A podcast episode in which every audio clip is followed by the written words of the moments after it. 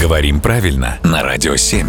Володя, доброе утро. Доброе утро. В интернете очень много неправды. М, Безусловно, в интернете кто-то не прав. Скажи мне, правда или неправда то, что в слове «петля» на самом деле ударение падает на первый слог, и это «петля». А уже неправда. Угу. Если бы мы с тобой беседовали в этой студии лет 60-70 назад... Ну, отлично. Ламповая лам- атмосфера. Ламповая атмосфера, да. Мирза, при- притуши лучину, так уютнее. У нас бы там висел портрет Ленина, да, у- вымпел ударнику социалистического Да, соревнования и да, так да, далее. Я бы сказал, что правильно только петля, а петля — это ошибка. Ты бы в то время вообще бы ничего не сказал. Тебе бы запретили что-то говорить тогда, мне кажется. Ну, скорее всего, да. Ну так вот, предположим. А, но я бы сказал именно так. Или написал бы и записку передал бы откуда-нибудь, где я бы Тихонечко сидел, так. да. А, на, на самом деле а, ударение петля когда-то было предпочтительным и даже единственно верным.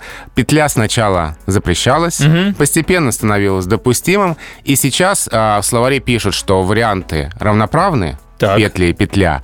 А при этом на первое место все-таки уже выносит ударение петля. Ага. В живой речи петля распространено чрезвычайно, и видно, что петля уходит. Ну что, тогда достанем платок и вслед уходящей петли смахнем слезы с глаз. Спасибо, Володя.